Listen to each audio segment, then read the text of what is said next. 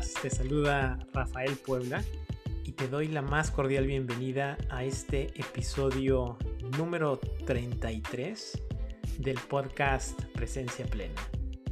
Si esta es la primera vez que nos estás escuchando, déjame te cuento cuál es el propósito de este podcast. Compartir contigo información, prácticas, que te ayuden a vivir en una creciente plenitud personal. En esta ocasión, en el podcast, vamos a compartir contigo el audio de una conferencia titulada Tu actitud ante la vida. Una conferencia basada en el modelo educativo de semiología de la vida cotidiana, en la cual comparto contigo qué es una actitud, cómo se genera una actitud, ¿Qué es lo que sucede cuando tenemos una actitud negativa? ¿Y cómo podemos transformar esa actitud negativa en una actitud funcional? Que me permita fluir en total armonía y paz con mi principio de realidad. La calidad de tu vida se determina en gran medida dependiendo de dos actitudes la actitud que tienes tú contigo mismo y la actitud que tienes tú con tu principio de realidad. Espero que este episodio aporte información para vivir en una mayor plenitud personal. Qué alegría tenerte aquí y ahora.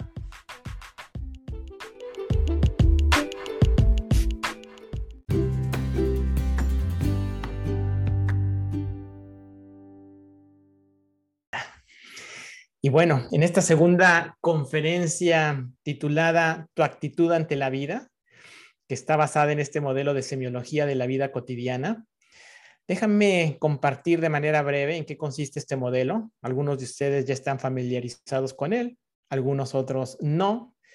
Pero bueno, tenemos esta palabra de semiología. La semiología es la ciencia que estudia la vida de los signos en el seno de la vida social. Para términos prácticos, la semiología estudia cómo vamos generando el significado y el sentido de diferentes experiencias.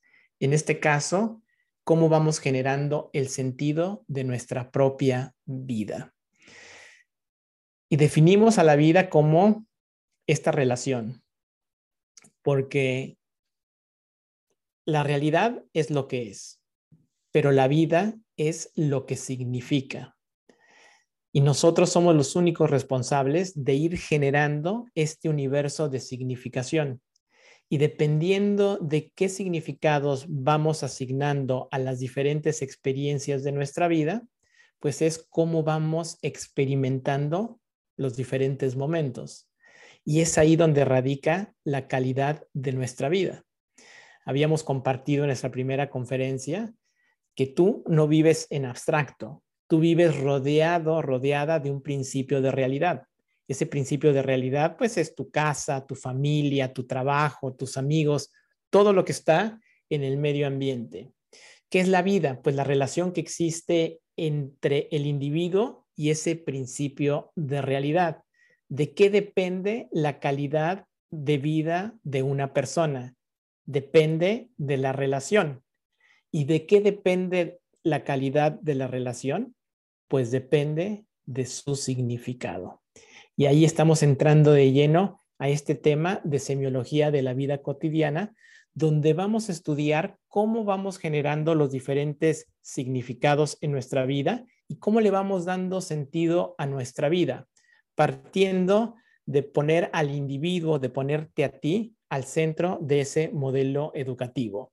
Habíamos compartido también que sí, aquí vamos a estudiar esquemas de semiología de la vida cotidiana, pero el objeto de estudio siempre vas a ser tú. La gran aspiración es educar a nuestro ser para tener un mayor conocimiento de quiénes somos y en consecuencia de qué es lo que queremos para poder así elaborar e implementar un proyecto de vida que responda a tu más profundo anhelo de plenitud de ser. Y un elemento fundamental de cómo vamos generando el sentido y el significado en nuestra vida se da a partir de las actitudes que tenemos. Por eso es que es muy importante comprender cómo se van generando esas actitudes y qué sucede cuando tengo una actitud negativa o disfuncional y cómo la puedo transformar en una actitud funcional. Y aquí nuevamente compartimos este esquema maestro del proyecto de vida que exploramos en nuestra primera conferencia y que voy a mencionar de manera muy general donde comprendimos que este proyecto de vida se configura de cinco esferas. Una esfera central, cuatro esferas periféricas y esa esfera central eres tú, es el yo. Y cómo a través de la relación que tengo yo conmigo mismo es cómo me vinculo con todo y con todos los demás. Es decir, cómo proyecto mi ser en mi vida. Por eso es que cuando hablamos de proyecto de vida, lo hablamos con esta doble acepción o doble significación, lo que yo proyecto hacia afuera, pero también mi proyecto de vida como un plan de vida. Y hablamos de estas cuatro esferas periféricas que todas son igualmente importantes y que dependiendo de cómo es la relación que tengo con cada una de ellas, también eso va determinando cómo es mi calidad de vida. Y cómo estas esferas son la esfera de la salud, la esfera del trabajo y la vocación, la esfera de la familia y la esfera de la vida social. Y aquí surge la primera reflexión. ¿Cómo es tu actitud ante tu vida? ¿Cómo es la actitud ante tu salud, ante el trabajo y la vocación, ante la familia y ante la vida social? Porque muchos de nosotros hemos introyectado este condicionamiento a través de la escuela, a través de la familia, a través de la sociedad, de que la vida se tiene que vivir con esfuerzo, que para tener éxito nos tenemos que esforzar. Es más, hasta decimos en inglés, no pain, no gain. Si no duele, no funciona. Y entonces escuchamos frases como yo soy el fruto del esfuerzo, me he partido la madre toda mi vida para tener lo que tengo, vamos a darle a la madre, en la madre esta vida, toda esa cultura del esfuerzo. Pero cuando estamos embebidos, involucrados, inmersos en esta cultura del esfuerzo, pues lo que hacemos es que nos estamos jugando en nuestra propia contra, porque en lugar de disfrutar nuestra vida, nos estamos involucrando con ella desde esta actitud del esfuerzo. La invitación la primera invitación que te hago es a transformar esta cultura del esfuerzo en la cultura del entusiasmo. ¿Y cómo podemos transformar esta cultura del esfuerzo en una cultura del entusiasmo? Pues hay una manera fácil y poderosa de hacerlo. hay una frase que me gustaría compartir contigo que dice, mientras una persona no comprende el beneficio, no realice el esfuerzo. Es decir, si yo no comprendo cuál es el beneficio que voy a obtener como resultado de hacer una actividad, pues no realizo el esfuerzo. Es decir, si quiero empezar, por ejemplo, a correr, tengo que comprender cuál es el beneficio que voy a obtener para empezar a correr. Y quizá eso sí, requiere cierto esfuerzo por parte mía de empezar con esta nueva actividad, con este nuevo hábito de empezar a correr, pero surge de comprender cuál es el beneficio que voy a obtener. Quizá un mejor estado de salud, quizá un mayor nivel de energía, quizá me voy a sentir con un eh, mejor humor, quizá voy a conocer otras personas, quizá voy a tener la oportunidad de tomarme una pausa activa a lo largo de mi día. En fin, hay cierto beneficio que cuando lo comprendo, realizo el esfuerzo. Sin embargo, y aquí está la clave de transformación, es la siguiente. Pero cuando comprendo ese beneficio, cuando realmente capturo ese beneficio, el esfuerzo se transforma en entusiasmo. Es decir, ya no salgo a correr con esfuerzo, sino salgo a correr con entusiasmo. ¿Por qué? Porque el beneficio me queda clarísimo. El beneficio dejó de ser teórico ya lo comprendo y lo comprendo porque ya capturé ese beneficio. Me empecé a dar cuenta que me siento con mayor energía, me empecé a dar cuenta que bajé de peso, me empecé a dar cuenta que tengo una perspectiva diferente ante la vida porque estoy más saludable. Entonces, como ya capturé esos beneficios, yo ya no salgo a correr con esfuerzo, sino que salgo a correr con entusiasmo.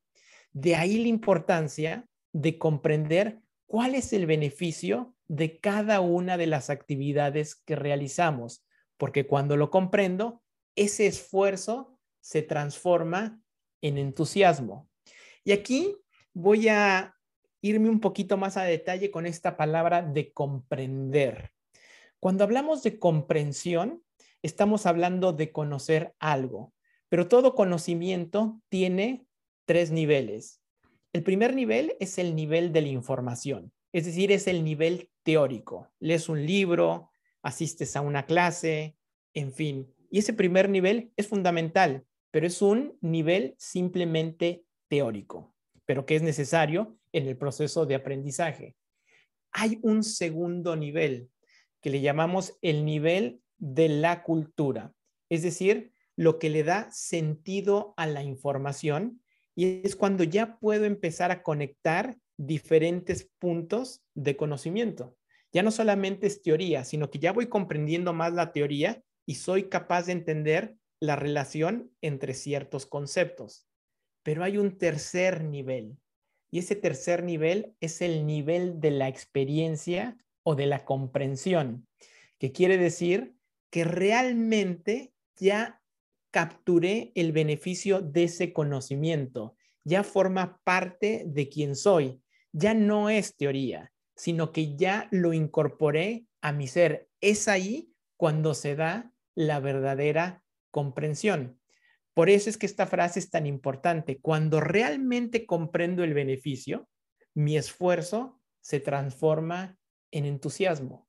Y estoy seguro que tú has vivido esa transformación en muchas de tus actividades que sí, empezaste a hacer con esfuerzo, pero cuando te diste cuenta del beneficio que estabas obteniendo, ese esfuerzo se transformó en entusiasmo.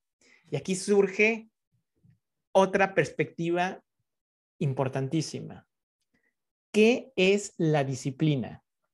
¿Qué es la disciplina? ¿Cuándo una persona tiene disciplina? Cuando es capaz de mantener el entusiasmo. La disciplina es la constancia del entusiasmo. Y entonces ya estamos abordando la disciplina con una perspectiva completamente diferente, donde la piedra fundamental es el entusiasmo, no el esfuerzo. Porque tradicionalmente cuando escuchamos la palabra disciplina, tendemos a asociarla con esfuerzo, con sacrificio, con algo que me está jugando en contra mía. Sin embargo, podemos abordar la disciplina desde esta óptica de la constancia del entusiasmo. ¿Y por qué tengo entusiasmo? Porque comprendo claramente cuál es el beneficio que estoy obteniendo como resultado de hacer lo que hago. Y de esa manera, cuando yo tengo claridad de ese beneficio, pues tiendo a abordar mis actividades con entusiasmo. Y aquí abrimos un segundo punto de reflexión. ¿Qué actividades en tu vida te causan entusiasmo? ¿Qué actividades en tu vida abordas desde el esfuerzo? ¿Cuáles haces con entusiasmo y cuáles haces con esfuerzo? Y esa primera lectura te va a dar un entendimiento más claro de qué actividades tienes que transformar de esfuerzo a entusiasmo. Porque ese entusiasmo es un termómetro muy importante en nuestra vida. Siempre verificar con nosotros, ¿estoy haciendo esto con entusiasmo o lo estoy haciendo con esfuerzo? Y si lo estoy haciendo con esfuerzo, es porque no me he dado cuenta del beneficio. ¿Cómo puedo darme cuenta de ese beneficio para dotar de sentido a esa actividad? Y si no encuentro el beneficio, pues dejo de hacer esa actividad. Es momento de cortar con esa actividad porque no tiene sentido para mí. Pero muchas veces nos dejamos ir por todos nuestros condicionamientos y hay actividades que no disfrutamos, que hacemos con esfuerzo y las seguimos haciendo. Entonces, esos son los primeros puntos de reflexión. Y ahí entramos de lleno a lo que es una actitud.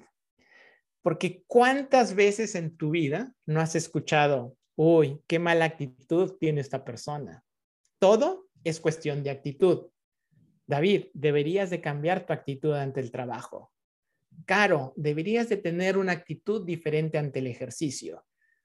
Y actitud por aquí y actitud por allá. Sin embargo, para poder cambiar una actitud, lo primero que tengo que entender es qué es una actitud. Porque si yo no entiendo lo que es una actitud y cómo se conforma, es imposible que pueda transformarla. Y una actitud, en el sentido original de la palabra, es una postura corporal. La postura de tu cuerpo es tu actitud. Y puedes tener una actitud de apertura o puedes tener una actitud de estar enojado o puedes tener una actitud de tristeza porque la actitud es tu postura corporal. Pero podemos decir también que una actitud es una postura interna. Una actitud es una postura, es una perspectiva ante algo o ante alguien. Pero para ser más precisos, una actitud se conforma de tres elementos. Tu sistema de pensamientos, tu sistema de creencias y tu sistema de valores. Esta es una estructura revolvente de complementariedad, lo cual quiere decir que tu sistema de pensamientos impacta tu sistema de creencias e impacta tu sistema de valores, pero que también tu sistema de creencias impacta tu sistema de pensamientos y a tu sistema de valores y que por supuesto tu sistema de valores impacta a tu sistema de pensamientos y a tu sistema de creencias. Así que una actitud tiene estos tres elementos, pensamientos, creencias y valores, me dan como resultado una actitud. Esa actitud puede ser la actitud que yo tengo ante mí mismo y la actitud que tengo ante los demás o ante una situación. Yo tengo una actitud ante mi trabajo, tengo una actitud ante mi pareja, tengo una actitud ante cada una de mis hijas, tengo una actitud ante Miami, tengo una actitud ante eh, esta charla, tengo una actitud ante todo. Tenemos una actitud ante todo y esa actitud no es una actitud fija, va cambiando a lo largo de nuestra vida, pero dependiendo de cómo es esa actitud, es cómo me vinculo con eso y en consecuencia cómo voy generando el significado y cómo voy experimentando mi vida y si mi vida va teniendo o no va teniendo sentido. Y también vamos a comprender que en muchas ocasiones tenemos actitudes negativas ante nosotros mismos o ante algo o ante alguien. ¿Cómo sé que mi actitud es negativa ante algo? Porque se genera una emoción negativa. Cuando yo experimento una emoción negativa es porque tengo una actitud negativa ante algo. Es decir, que este sistema de pensamientos, este sistema de creencias y este sistema de valores me generó un nudo de significación. Y como tengo un nudo de significación, estoy atorado con algo o con alguien y no puedo fluir. Lo que vamos a aprender es cómo podemos transformar ese nudo de significación en un enlace significativo que me permita fluir en total armonía con mi principio de realidad y de esa manera experimentar mayor paz interna. Por eso es que este triángulo de las actitudes es fundamental en todo lo que hacemos, porque tú puedes poner al centro de ese triángulo lo que quieras para entender cuál es tu actitud. Por ejemplo, si yo tengo una actitud negativa ante mi trabajo, yo puedo poner la palabra trabajo al centro de ese triángulo e ir analizando cuál es mi sistema de pensamientos que tengo con relación al trabajo, cuál es mi sistema de creencias que tengo con relación a ese trabajo y cuál es mi sistema de valores que tengo con relación a ese trabajo. Y una vez que yo identifico eso, puedo entender qué es lo que me está causando esa actitud negativa y transformarlo para que se vuelva un enlace significativo. Pero vámonos a entender qué significa cada uno de estos elementos que forman parte de este triángulo. Vamos, empecemos con el sistema de pensamientos. Y aquí el sistema de pensamientos los entendemos como las convicciones racionales que tenemos. Es decir, cuando yo ya pensé algo, cuando ya lo estudié, cuando ya lo analicé, tengo la convicción de que así es algo. Porque ya lo pensé, ya lo estudié, ya lo analicé y por lo tanto tengo una convicción racional. Lo cual no quiere decir que ese pensamiento o ese sistema de pensamientos no pueda cambiar quizá alguien me aporta información diferente que me hace cambiar ese sistema de pensamientos y lo cambio. Pero es así como surge un sistema de pensamientos. No estamos hablando de un pensamiento, estamos hablando de un sistema de pensamientos que tenemos con relación a algo o a alguien y que es una convicción racional. ¿Por qué? Porque ya lo pensé, ya lo estudié, ya lo analicé y por lo tanto estoy convencido de que así es. Ese es el sistema de pensamientos. Pero tenemos también el sistema de creencias. Este sistema de creencias que son las certezas intuitivas. Es decir, no tengo la convicción racional de que así sea, pero estoy casi seguro de que así es y por lo tanto forma parte de mi sistema de creencias. Y tenemos creencias también ante todo. Por ejemplo, tú te conectaste a esta conferencia porque tú creíste que yo iba a participar en esta conferencia.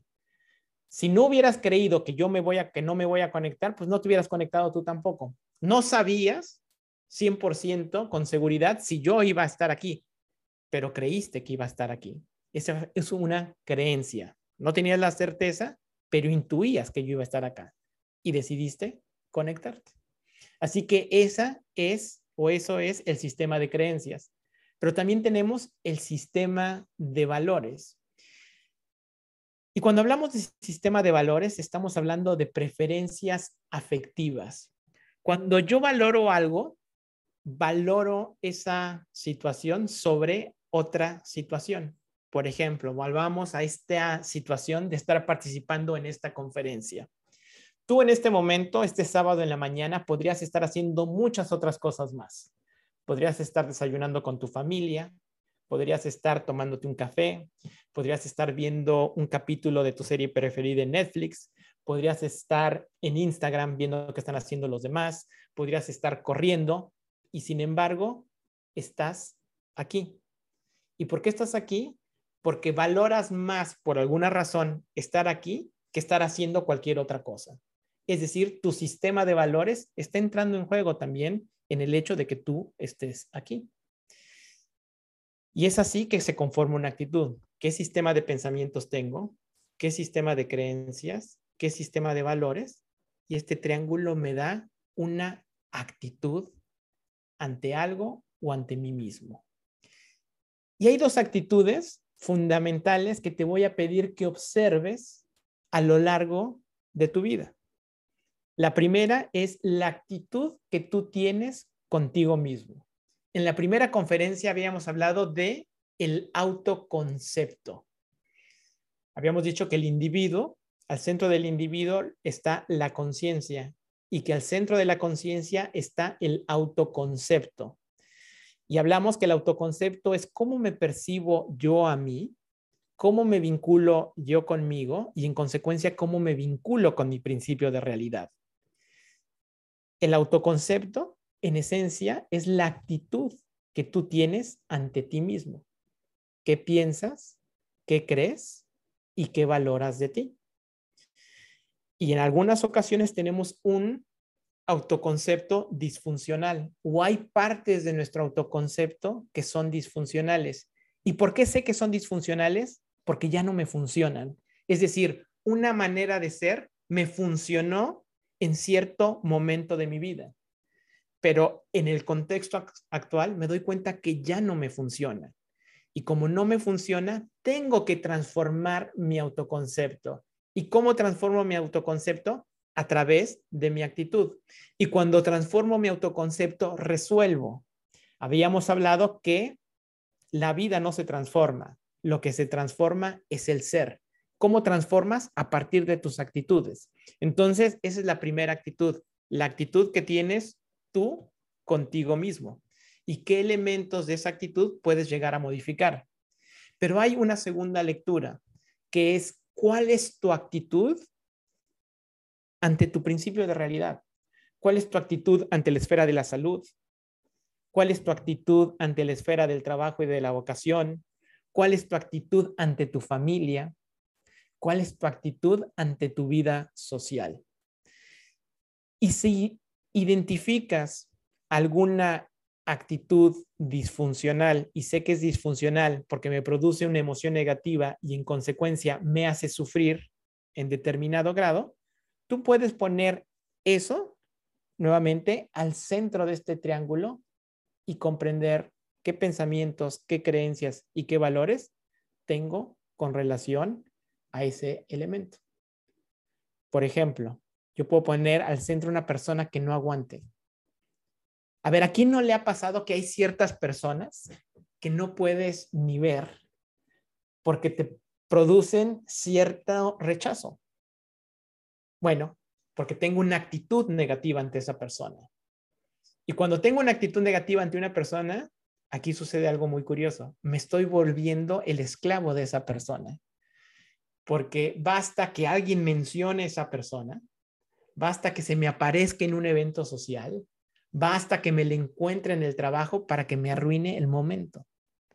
Entonces, sufro porque me he vuelto el esclavo de esa persona. Pero ¿por qué tengo esa actitud ante él o ante ella? Bueno, puedo determinar y entender qué pensamientos, qué creencias y qué valores tengo ante esa relación. Y ahora te voy a explicar un poquito más adelante cómo le podemos dar la vuelta de campana a las actitudes negativas. Y es de esta manera que tenemos dos grandes actitudes, la actitud del esfuerzo o la actitud del entusiasmo. Y ya te había hecho yo la invitación. Vive tu vida con entusiasmo, no con esfuerzo. ¿Cómo vivo mi vida con entusiasmo? Comprendiendo cuál es el beneficio de cada una de las actividades que llevo a cabo en mi vida. Porque cuando comprendo el beneficio, el esfuerzo se transforma en entusiasmo. Así que eso también es un momento de reflexión y de observación. También lo habíamos visto en la primera conferencia. Si quieres saber cómo eres, observa cómo vives la observación de tu vida es importantísima para ir entendiéndote más tú a ti y ver qué actitudes podrías cambiar. Ahora vámonos con este tema de las actitudes y vamos a hacer una pequeña prueba típica de psicólogo. Y te muestro esta lámina y te pregunto, ¿tú qué ves en esta lámina? A ver, cuéntame qué ves. Vete a chat y cuéntame qué ves. Vamos a dar unos momentos para que me digan qué ven en esta lámina.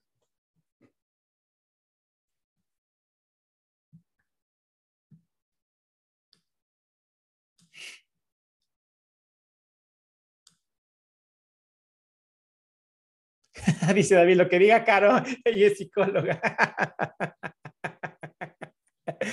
Muy bien, pues a ver qué ven. Aquí estamos hablando de un código de actitudes básicas. Aquí o puedes ver un cuadro blanco o puedes ver un punto negro. O puedes ver los dos, el cuadro blanco y el punto negro. Esas son las opciones. O veo un cuadro blanco, o veo un punto negro, o veo el cuadro y el punto. ¿Y qué es lo que pasa? Que eso es una ilustración de cuál es tu actitud hay personas que te dicen, no, yo lo que veo es el punto negro. Y les pregunto, ¿pero qué no viste el cuadro blanco? Sí, pero me fijo más en el punto negro. Lo que yo estoy viendo es el punto negro. Hay otras personas que dicen, no, yo veo el cuadro blanco. Y digo, ¿pero qué no viste el punto negro? Sí, pero es muy chiquito. Lo que predomina ahí es el cuadro blanco. Bueno, eso es una actitud ante lo que están viendo. Y hay otras personas que me dicen, bueno, no, sí, yo vi los dos, vi el cuadro blanco y el punto negro y veo que los dos están ahí y no me causa ningún ruido ni el uno ni el otro. Bueno, eso también es una actitud. Pero ¿qué es lo que sucede? Que hay personas que se clavan en el punto negro. Y como están clavadas en ese punto negro, dejan de ver y de contextualizar todo lo que está afuera de ese punto negro y que es el cuadro blanco. Y es cuando me estoy quejando todo el tiempo y cuando estoy viendo puntos negros en todo momento y en todo lugar. Entonces llego a un restaurante y lo primero que me fijo es que los cubiertos no están bien puestos. Ay, otra vez los pinches cubiertos no están bien puestos, ya se me arruinó la comida. Veo que en el menú falta algo que antes daban en ese restaurante. Oh, ya sacaron del menú tal platillo que me gustaba tanto. Eh, traen el pan y el pan no está a la temperatura que yo quería. Oh, pinche pan, otra vez está frío. Y todo es una secuencia de ver puntos negros en toda mi experiencia. O hay gente que se va de vacaciones y lo único que ve es puntos negros. Otra vez el vuelo salió retrasado, pinche aeropuerto está bien lleno, oh, ya llegamos a Mérida y hace un chingo de calor, no juegues, ay, está en la arena, me estoy acá en el mar, me estoy llenando de arena, en fin, especialistas en los puntos negros. Entonces, ¿por qué tengo esa tendencia a ver puntos negros? Pues por la actitud que tengo. Es más, hay gente que enaltece el hecho de quejarse, que hay competencias de quejas. Tú puedes llegar a una reunión social y preguntar, ¿y cómo te está yendo? Puta, no, estoy en friega, no sabes, en mi trabajo me traen en chinga y reuniones y viajes. Puta, ya no tengo vida. No, no, no, espérate, déjame te cuento, ¿no? Yo estoy peor, ¿no? Porque además yo tengo un jefe que es malísimo, entonces parece que es un alarde de ver quién se queja más. ¿Por qué? Porque estamos clavados en esos puntos negros. Es más, estamos tan clavados que vemos nuestra vida así. Lo que era un cuadro blanco con un punto negro se convirtió en un punto negro total y absoluto y ya no veo el cuadro blanco. Es decir, perdí la perspectiva de poder contextualizar. Y muchas veces así estamos en nuestra vida. Estamos tan enfocados en el punto negro que ya no vemos lo que está alrededor de ese punto negro. Hemos perdido la capacidad de matizar. Y aquí entra otro elemento importante. La conciencia tiene esa capacidad de matizar. De sí, hay un punto negro, pero también hay un cuadro blanco.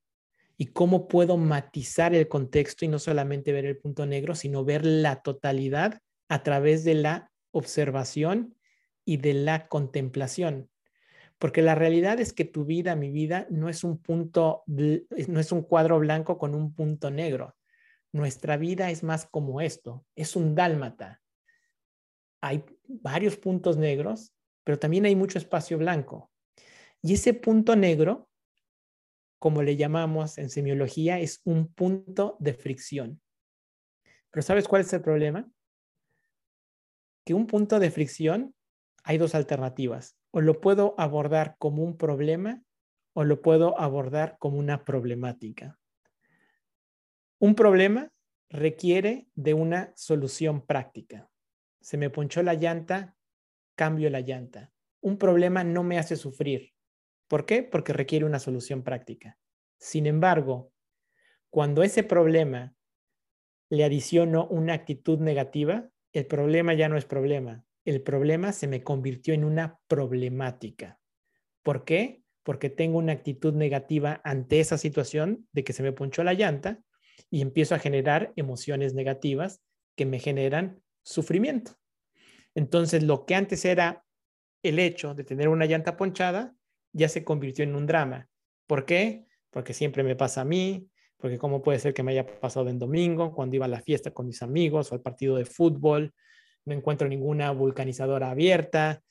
esto es la vida es completamente injusta conmigo, era el único día libre que tenía y ahora se me está echando a perder porque tengo la llanta ponchada y empiezo con mi actitud a adicionar emociones negativas y el problema se convirtió en problemática.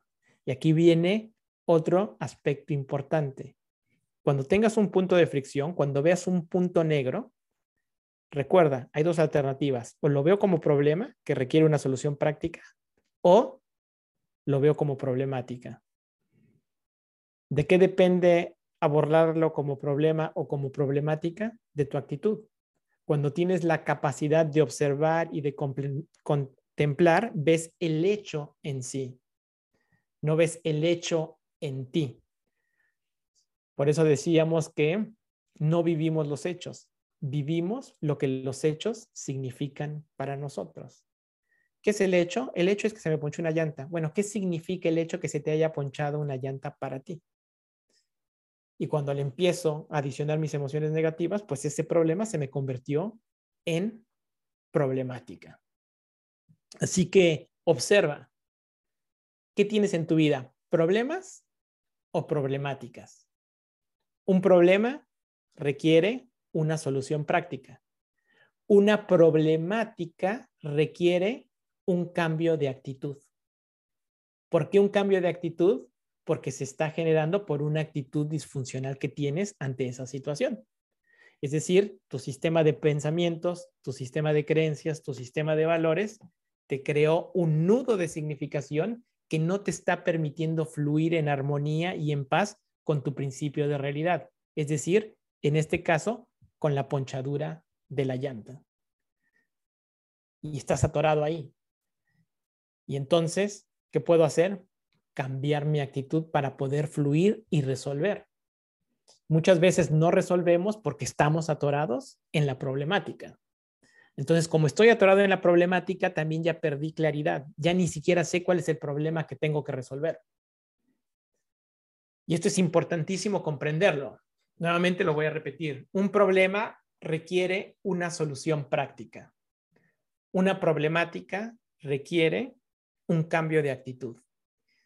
El problema se convierte en problemática por mi actitud, porque estoy generando una emoción negativa con relación a ese problema que tengo que resolver.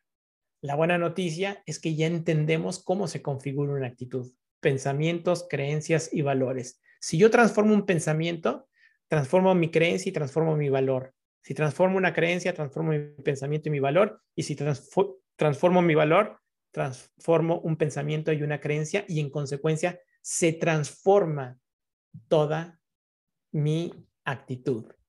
Y dependiendo de cuál es la actitud que tengo yo conmigo y yo con mi principio de realidad, voy definiendo la calidad de mi vida. ¿Qué es lo que aspiramos a tener? Aspiramos a tener actitudes funcionales, enlaces significativos que me permitan fluir en paz y en armonía con mi principio de realidad. Porque cuando puedo fluir en armonía, vivo en paz. Y cuando vivo en paz, tengo la emoción fundamental a través de la cual puedo elaborar e implementar un proyecto de vida que responda a mi anhelo de plenitud de ser. ¿Y qué es el proyecto de vida? Pues las cinco esferas que veíamos al principio de la conferencia. Así que esa es una actitud. ¿Qué pasa cuando tengo una actitud negativa y cómo la puedo transformar en una actitud positiva?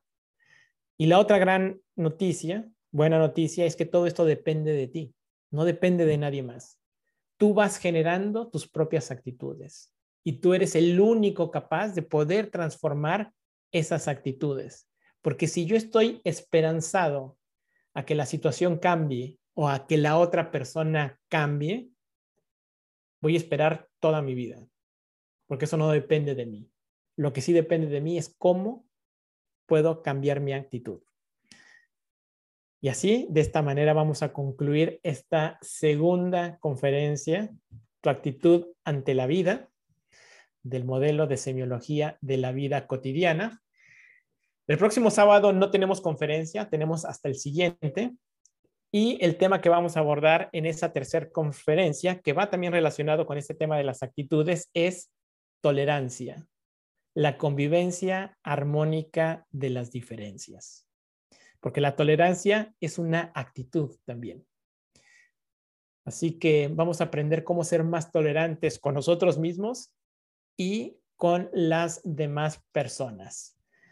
Y bueno, como siempre te lo pido, un favor, si te gustó algo de esta sesión, regálame tu testimonio en Instagram, arroba Rafael Puebla, y así vamos compartiendo este mensaje con más personas. Muchísimas gracias por participar en esta sesión. Voy a dejar de grabar en este momento y después vamos a abrir un espacio para preguntas y respuestas donde ya no grabo esa sección.